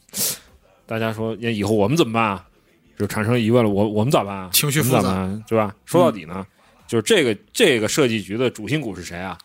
是图列夫啊，他是我们的定心丸儿，对有他在，我们大家都安心。各得其所，他一不在，我们就没底了，慌了呀人们慌慌了嗯我们怎么办？以后咋办？这变成断线风筝了。是的，然后科贝尔后来很多人他称他自己是这么想，很多人也同意，就是说跟老头子分开的这个十多天是他在特别设计局里面最难熬的日子，嗯，甚至超过了他在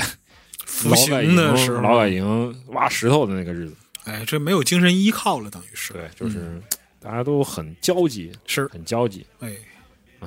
然后这个时候呢，就是他们茶几在莫斯科的这个防空期间呢，也为红军啊、做出了很多的贡献，比如说嗯提供了拦阻气球啊、嗯这些事儿。但是在做这些事情的时候呢，其实大家都嘖很焦虑，就是说嗯图波列夫到底要去哪儿？但是其实呢，图波列夫当时他确实是获释，嗯，他获释了，但是他没有被平反，就是他的哦帽子没摘，帽子没就摘啊是，他还是人民公敌。嗯还是顶着个叛国的罪名，对，还是顶着个罪名，是而且是长期的呢，还是有人在监视他，监视居住长，期的监视。嗯，他得到平反是一九五五年，他得到平反，啊，嗯，而人身监视到一九五九年才解除。这仗都打完十年了，对嗯啊，这个时候呢，就是他获释的时候啊，为什么大家很紧张呢？嗯因为二十九局呢，他这个幺零三项目组图波列夫自己现在这个组啊，在他获释的时候，这个组的状态呢，特别的诡异，哦，特别的诡异。嗯，首先是什么呢？幺零三样机啊，嗯试飞结果很优秀，对，大家觉得很棒，飞得快又好看。但是呢，它的引擎过热问题，阿姆三七一直没解决，解决不了，就嗯是不知，道这个嗯光头老弟哈，这个利库林咋回事儿确实，啊？而且呢，领导不喜欢这飞机，那看来他没前途了，嗯，你完了，你完了，完犊子了。幺零三乌呢，飞机摔了是的，啊，设计师不太喜欢他，但领导又喜欢他啊，只定位量产机，但是引擎还是没着落。我真也是我也是阿姆三七吗？也没着落，是很吧？别很别扭，很别扭，对、嗯啊，什维措夫引擎的幺零三沃。嗯啊，怎么办呢？图纸造完了啊，图纸画完了，零件全造完了，嗯，但是呢，就是属于那种乐高乐乐高积木状态，对，就是整机装配还需要两个月，对之后这飞机能不能活下来不知道，不知道，哎不知道，而且就是是这些事儿发生，其实都是连串几个月里边的，然后对再加上战争，对对，而且大家也大家都说了不算嘛，是也都不知道这个飞机到到底到底是最后是哪架到飞底机是咋能样啊？啊、哪架飞机能成功，所以以人心惶惶，大家都人心惶惶。 嗯，总之呢，该做的都做完了，哎，没办法，听天由命吧。嗯，当时呢，就是科贝尔老兄也挺逗，他形容说我们这个幺零三项目组五十多个设计师，嗯，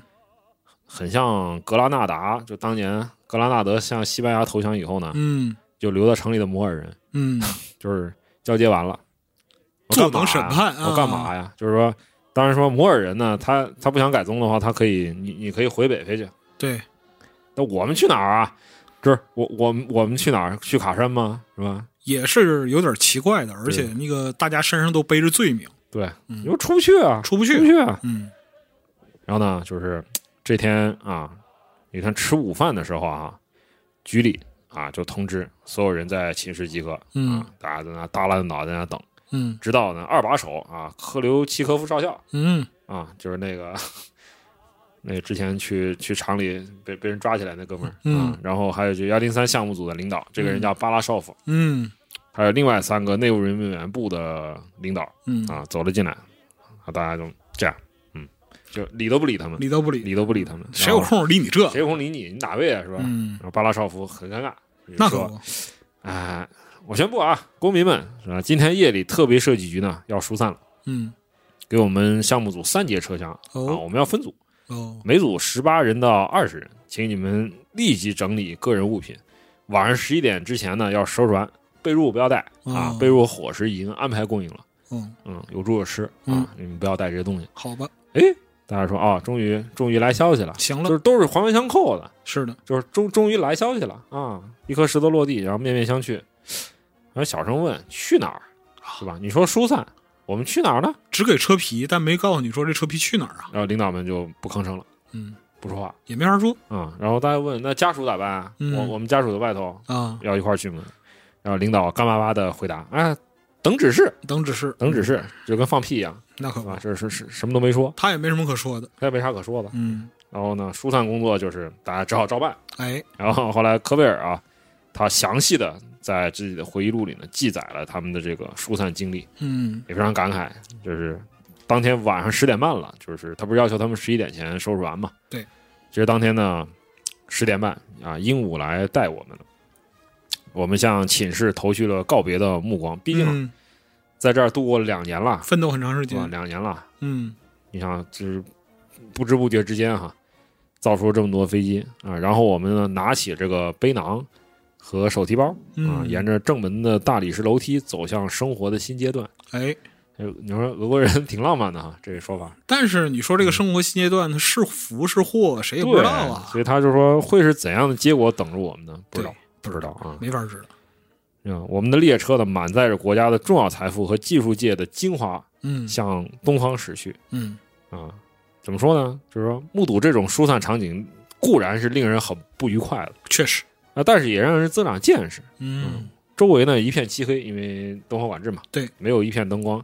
大门口呢停着汽车啊，然后鹦鹉在紧张的忙着让我们排成队，嗯挨个数，然后拿着手电筒照这个核对名单，嗯然后再一个人一个人的数，就是不能给点丢了。嗯，啊，我们开始往外走了，大门终于打开了， 这是我们走出了这个特别设计局大门。特别设嗯计局的大楼呢，消失在黑暗中，我们心中充满了疑问，就是我们还会回到这儿来吗？回来的话是以什么身份呢？因为我们毕是竟对吧？毕竟就是说此刻啊，你从这个法理上来讲，还是戴罪之身嗯。然后那个设计局虽然说有各种各样的问题，但毕竟说在这儿已经安稳的度过了安一稳段了时那间么长时间，对现在一切都是不确定的了。是对的，嗯是不是？就算我们能回来，是以什么样的身份呢？对我们是自由的人，还是仍然是囚犯？太难了，此外，他还提出两个结论，就是说，这座城市还会是我们的城市吗？嗯， 莫斯科占领者会将来到这里吗？对他将属对于侵略者吗？是的，不知道。嗯然后在卡山的铁路货运站的军用列车和这个窗户上钉着铁栅栏的这个暖气，就给他们供供给的是供暖气列车暖啊嗯，旁边呢站满了这个荷枪实弹的内务人民部的士兵。嗯到哪儿去啊？不知道啊。我们是去克雷马吗？还是去东西伯利亚的劳改营嗯啊？到底是我们到底是该死的囚犯，还是雄壮威武的红军飞机的设 计师呢？不知道。对，一切都是未知数。嗯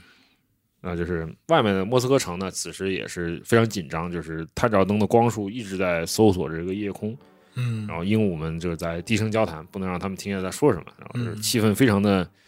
阴森，是的大家很压抑感感觉在就是末日来临之前，大家在这个庙宇中祈祷一样哎啊。我们站在这个车厢边上啊，警卫过来，咵一下把这个车门哐当一声打开嗯啊，三只鹦鹉数人头啊，把我们根据名单的一个一个放进车厢了。嗯上了以后呢，又哐当一声，车门拉上，然后听见了门锁拉手叮当响，就是锁在仿车佛厢里是了吗仿佛是一个秘密保护的大门这样紧闭了，嗯就是四面一片寂静，大家都不出声啊。终于呢，就是折腾了好长时间，到夜里三点钟，开车了，终于开车了，嗯就是车轮在铁轨街头哗啦哗啦，然后大家也不说话，就是通往未知的旅途开始了。就这嗯么多人的命运啊，就在这一刻又开始转动起来。对，嗯就是这其实它也是一个怎么说呢，史诗级的大疏散的一部分。是的就是四一年的夏季至秋季啊，苏联从西部城市向乌拉尔地区疏散了，可以说是巨量的工业设施和人口，对，而且但是它几乎完美的完成了这个转移任务，转移任务。嗯，之后我们可能，我操，就不挖坑了吧？别挖坑了吧，别挖了吧，别挖了别别挖了别挖了，了先先先填完这个。先我们先把这件事儿说那完。这填完、对。然后七月三十号天刚亮哈，嗯，就是一个设计师呢，就是他从这个铁栅栏缝里面，哎，借着这个早上的这个晨曦啊，看到了这个停靠车站的名字、嗯啊，这个他们停在了库洛夫斯卡亚车站哦，哦。然后这个时候呢，就是大家还记不记得拉比，嗯就是仪表专家弗哎连科里，就他成天睡觉，除了工嗯作成天睡觉，他突然醒了过来，突然醒了过来。对，这是对周边地理，他认为说我对周边地理很了解，哦，啊，你不是说是库洛夫斯卡雅吗？嗯我告诉你啊，啊，这个列车是在向东方开去，然后嗯大家瞬间泄了气，他妈放屁，这不是是吧？用不你往东说，边开，他妈往西边开啊，要不然呢， 要不然呢，你、啊你你开东普鲁士去好不好？把我们送到克拉科夫啊行不行呃客观行嘛不行啊，嗯，是吧？等于没说 啊，是啊，等于没说呀、嗯，然后上午十点钟呢，列车又停下来了，然后因为要吃东西嘛，对对对，给大家啊，给车上送了一桶水，大家洗脸刷牙，洗漱，就就跟以前的那个 蛮族人似的，就在一个大桶里头，嗯，你你吐你吐完了我洗，火，你他妈恶心啊哎！呀，嗯，就是我们这是是是是，我们是爱清洁的人是吧？那可不嘛，嗯，然后呢，还有一个木盒子，木盒子里什么呢？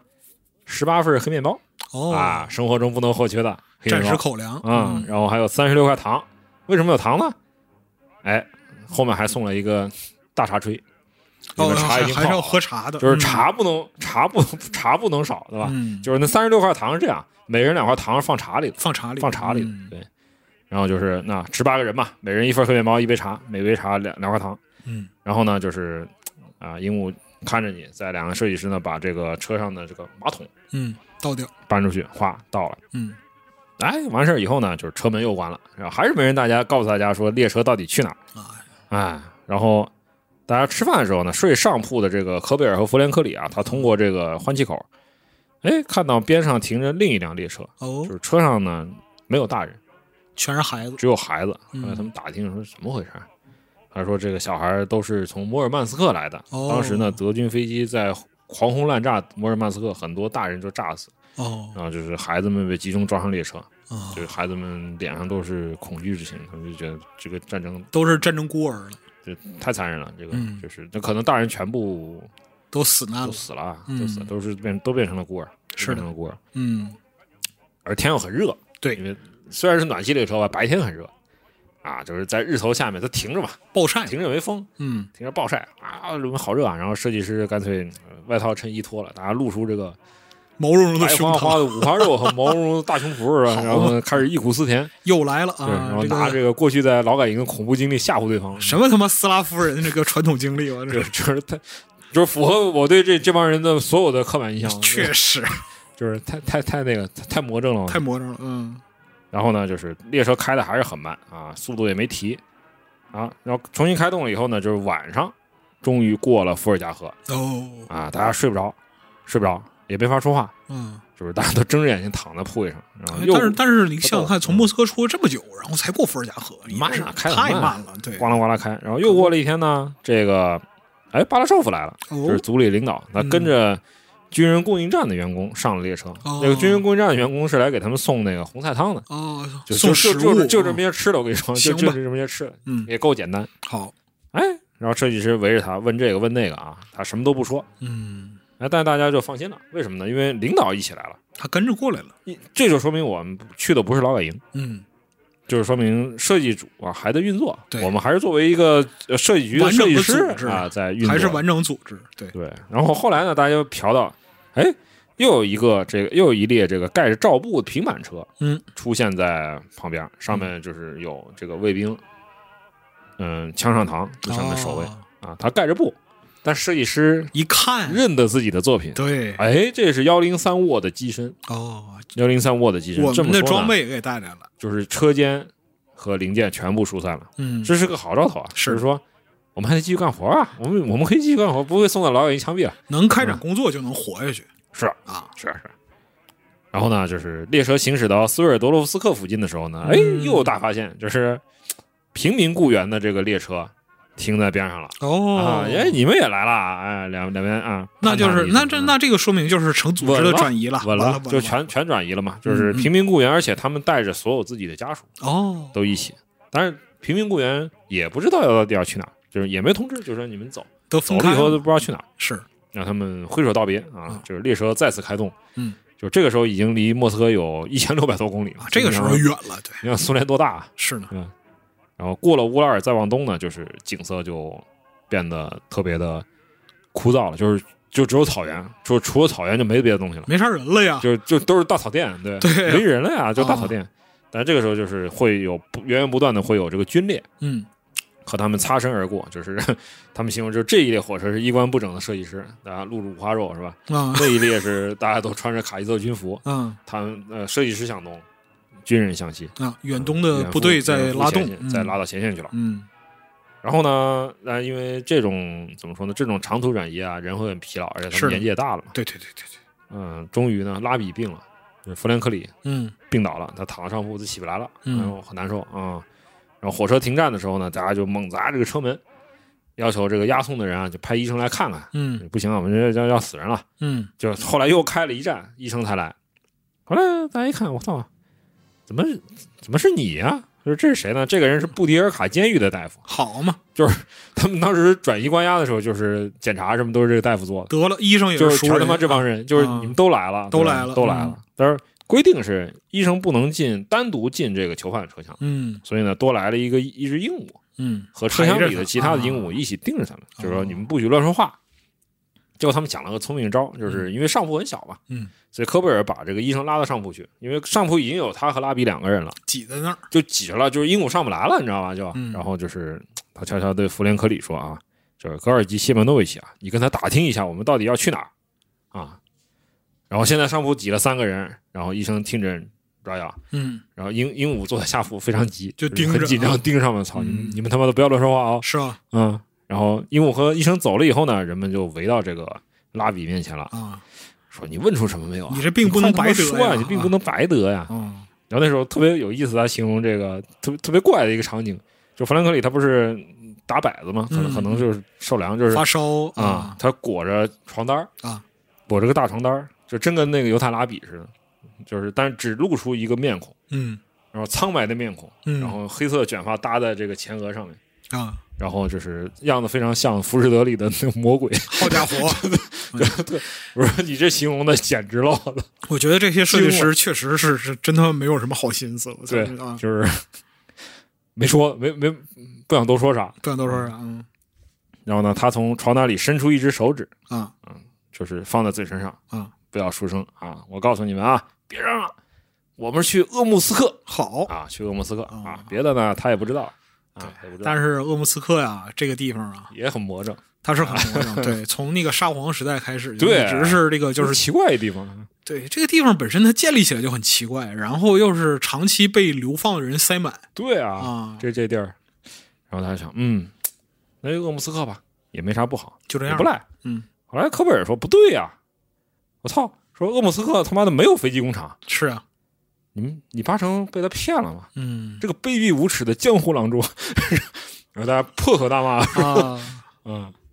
结果呢，还真就是没说错，他真的是去了鄂木斯克、嗯啊，又行驶了，他们在车上又开了十天，好嘛，又开了十天，哎呦好远啊，真的是这一个多月过去了呀，啊，是啊。啊，啊，然后就开过了额尔齐斯河啊，然后停进了鄂木斯克的车站，然后在站上呢就等到傍晚，嗯，就开来几辆这个载重卡车，就是那种后边有车斗那个车，人塞车斗里人塞车斗里，就是设计师坐车斗上，然后四个角上各坐一个鹦鹉，啊，就是看守着你。然后呢，就是这里和莫斯科不一样，他们觉得这儿繁华些，因为为什么呢？这没灯火管制，对德国人再他妈怎么飞，德国也人也飞不过来，飞不到你来你除非坐坐坐导弹飞过来，那时候那可是吧不嘛，嗯 然后就是入夜以后呢，灯子呃窗子都亮着灯，啊，窗子都亮着灯，呃啊有人气，没了灯火，有人气了，管制但是呢也没什么高楼，那倒路是，况路况也不好，就是所有人的屁股蛋子都被颠碎了，那可不，没什么悬挂 嘛，莫没什斯科么悬挂那时候没才什么道理呢，鄂木斯克那时候才多少人呢？对，就是也也辉煌过，嗯，也辉煌过。啊倒鄂木是斯克这个这这很有意思，这城它是它应该属于处在西伯利亚西南部吧？这个嗯这个，嗯，它应该最早是陀思妥耶夫斯基是不是给留到这儿来过？呃不光是不光是老托，很多人都很多在人吧，就是很多人沙俄的在这个苦地嘛，它对很多人人在鄂木斯克都到此一游。就是啊就是沙是俄俄罗斯宁古塔是吧？差不多吧。嗯然后包括说，就大量的作家呀、诗人啊，还有就是各种就都往上扔是吧？对都往这儿扔。然后很多人到这儿的时候就开始感慨啊，荒芜远东啊，什么这那，就是死亡之地，什么什嗯么这这那那的，就是感觉特不好。感觉特不好。你再往东走，呵，这才是开始，知 道吗？啊，但是后来他是因为十九世纪末建那个西伯利亚铁道，对然后对他对就对对发展起来了，是的好像是。嗯，然后而甚至是内战期间，高尔察克的这个临时政府对，是放在鄂木斯克的吧？嗯当时好像有一段时间，好像是有一段时间，当时好像是白卫军他把就是掠来的黄金嗯，都囤在都这个囤在这个嗯地方，嗯嗯因为有铁路。都囤在这个地嘛，方还是因为有铁路的关系。呃，但是后来是又是因为就苏联时期授予建设的时候，建设新西伯利亚，嗯就把他的资源抢走了。嗯把资源抢走了。所以呢，就是说，直到卫国战争爆发，就是大量欧洲部分的这个军工企业疏散到这个地方，其实这是促成它又一次辉煌。它是在对那个时候真正又再次发展起来的，是的，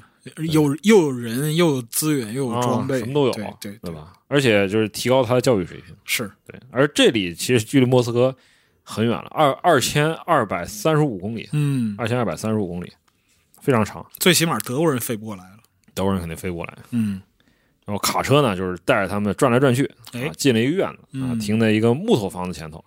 就是设施非常非常简陋，就是跟是的莫斯科无线大街没法比了，那肯定啊，就是四面墙啊围着院子和建筑啊，角落里有一个公厕，里嗯面能放五个人，嗯，然后房子边上有洗手池，一溜儿十个水龙头，好，然后窗子上也没铁栅栏，不过也是你去哪儿，你你逃了你他妈去哪儿随你便。啊？嗯你在额尔齐斯河里游嘛，嗯，对，有本事你就游，游有本操事你游啊！然后就是鹦鹉跳下车，开始点人头，嗯每数出十个人呢，就往房子里带啊啊。因为为什么呢？因为每个房间就住十个人啊啊，每个人一张行军床嗯啊，十个人用一个床头柜啊，条件好吧是差了一些。嗯然后这灯光也很昏暗，所有的房间的门啊，这这我看他的资料特逗，就跟我小时候住的机关大院儿的那个平、啊，那个那那筒筒子房啊平房，就是我们叫烫房嘛。对，就是中间有一剧场走廊，对然后对所有对房间对门都是朝走廊的，然后走廊两头嗯，有各出去有的出门去的公对共的出去门的公共的门儿，对，但是呢，就是通往大街的，他们这里通往大街那个走廊门儿封了，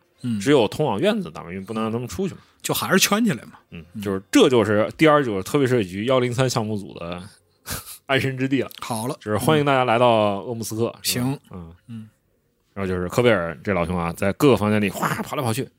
啊，打听消息，嗯啊，弄清楚了啊，就是所有这个幺零三项目组的人呢，以及幺零零项目组，就是嗯佩特里亚科夫项目组，他们嗯没被释放的人，嗯，都在这个房子。都转都转过来了。嗯，其他项目组人呢，就是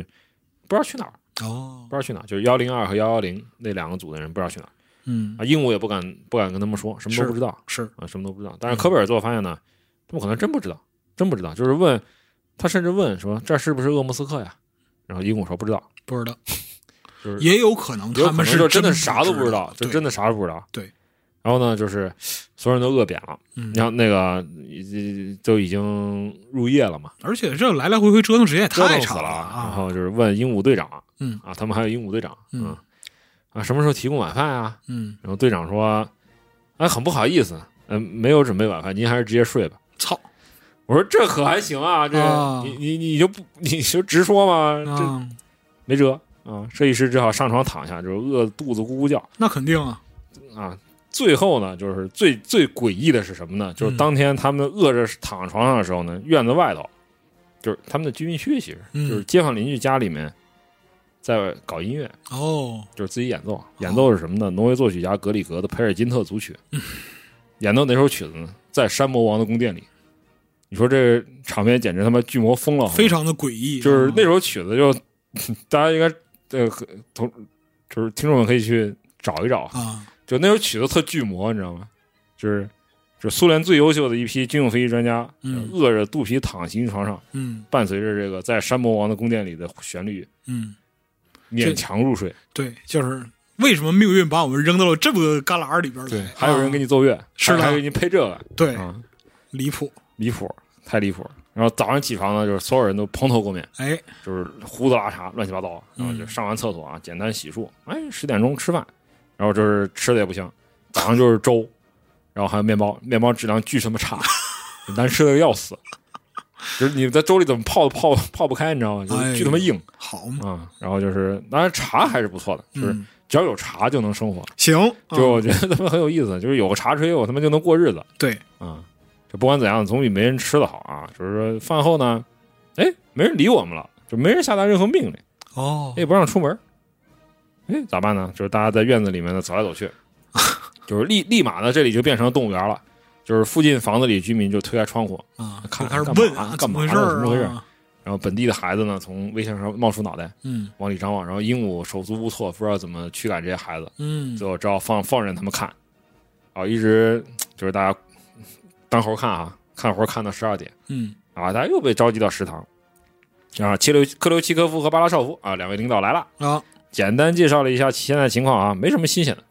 就是呢，就是在鄂木斯克继续进行你们在这个无线电大街的工作好啊，然后呢，就是幺零三乌飞机在这里要在这里投入量产，哦而幺零零项目组之前没释放的人呢，就嗯加入到这个幺零三项目组。啊，继续干就合并了，啊，对。但是今天呢，大家没什么事儿啊。唯一一件事情就是，第一不许出门，听安排；第二呢，洗澡。哦，西藏，但是这里头没浴室，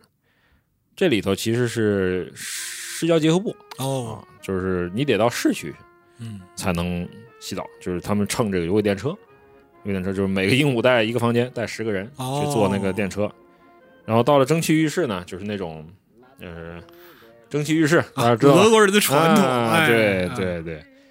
然后呢，就是鹦鹉买十一张票啊然后跟自己的设计师一起进去。然后嗯当时评论就是，呃设计师回忆就很荒唐，就是说我们把衣服脱掉了，嗯，所有的人，你看得出我是一个囚犯，还是说我是一个看守吗？那可不，不都是一个样子吗？对呀、对吧？在蒸汽浴室里面，我们回归了自己的本源，人人和人之间的关系不就应该是这个样子的？人把皮扒了，那可对不就这我们就应该样？啊坦诚相见嘛。对呀、对，他也挺感慨的，是的，就谁分得清你是个什么人，对吧？对对对，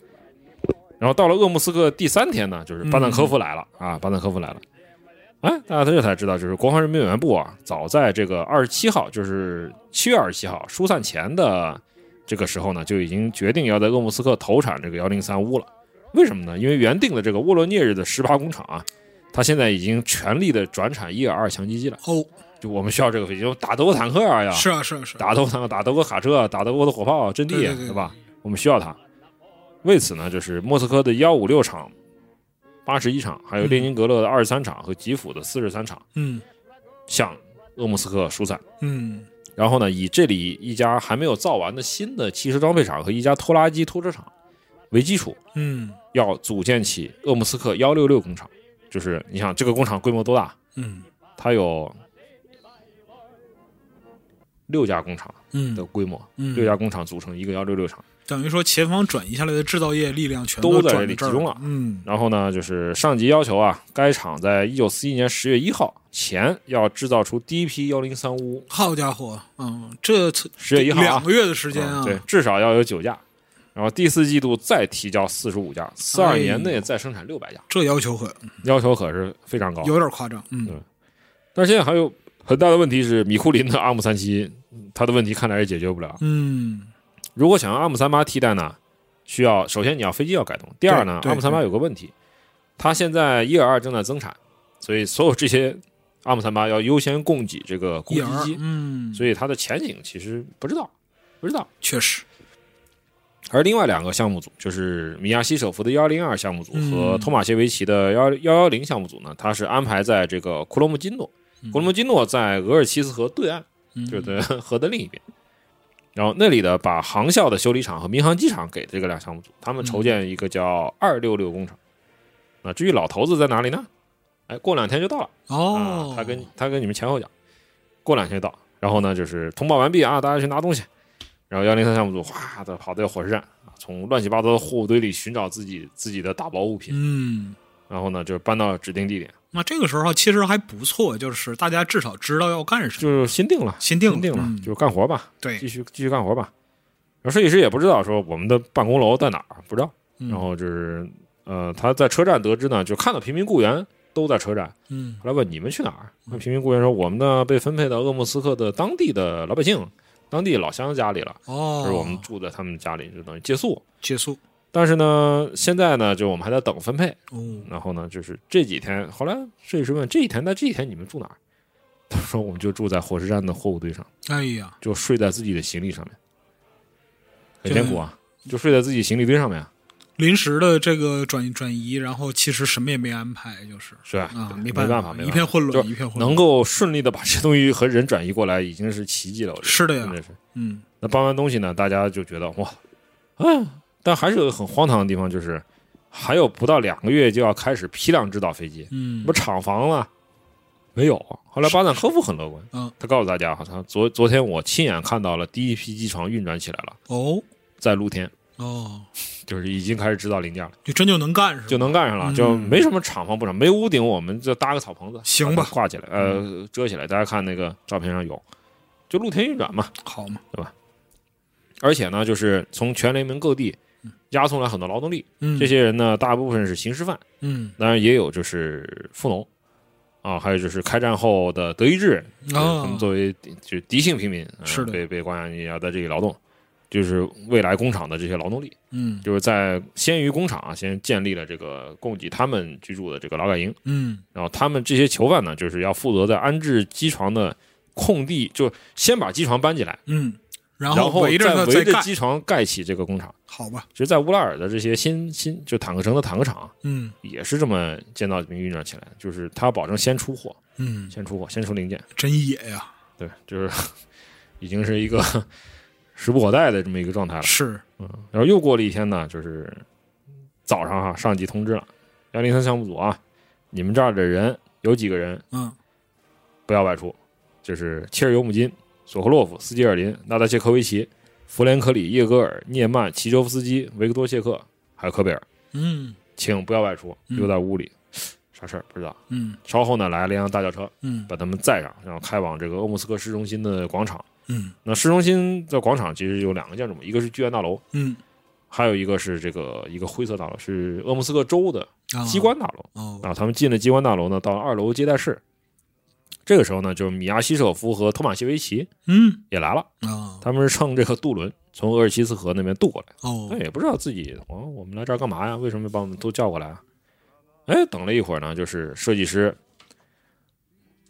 走进了这个被请进了很宽敞的一个办公室。哦很快的，就是对面的门，就是他进去的时候是从一边的门，然后另一边的门打开，又有人走出来。嗯这是什么人呢？两位内务人员部的这个高级干部，嗯是两个将军，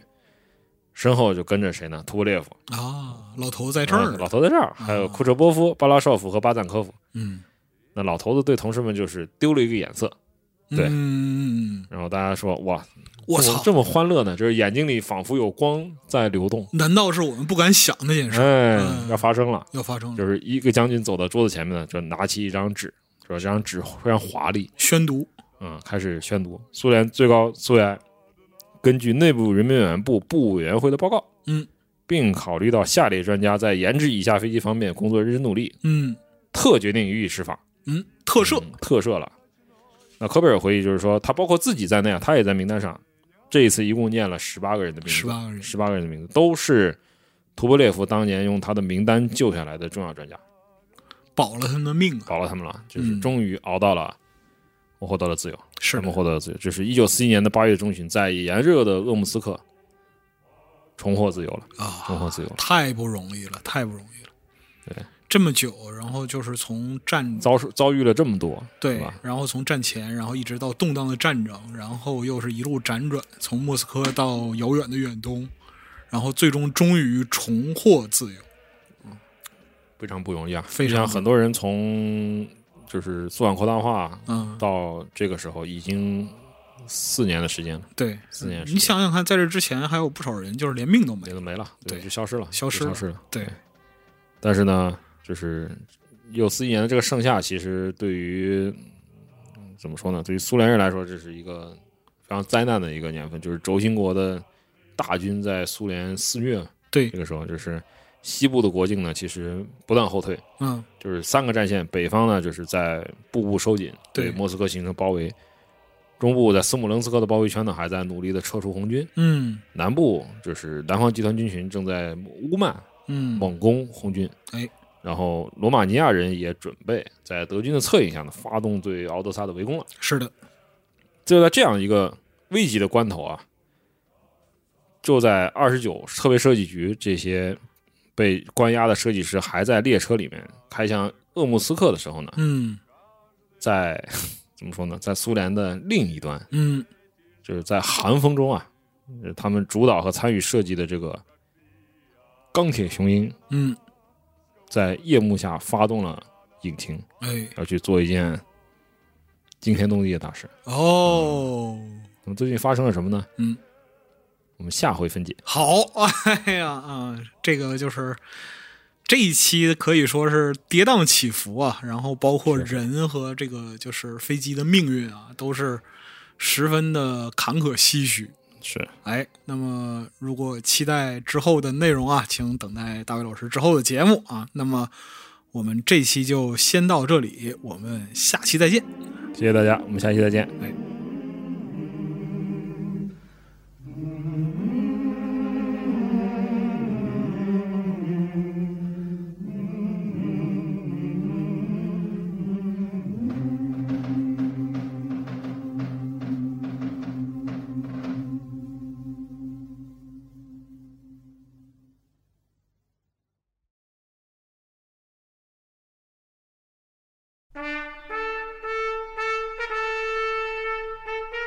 百部电影串联百年音频故事，从导演、片场到演员，从技术发展、社会进步到时代背景，用娓娓道来的讲述，为您构筑一部人类电影的历史画卷。《流浪地球》系列编剧杨志学老师主讲的《百部电影极简电影史》E 现已登录集合，立即加入 G p a s 会员，畅享纵贯百年的电影之旅。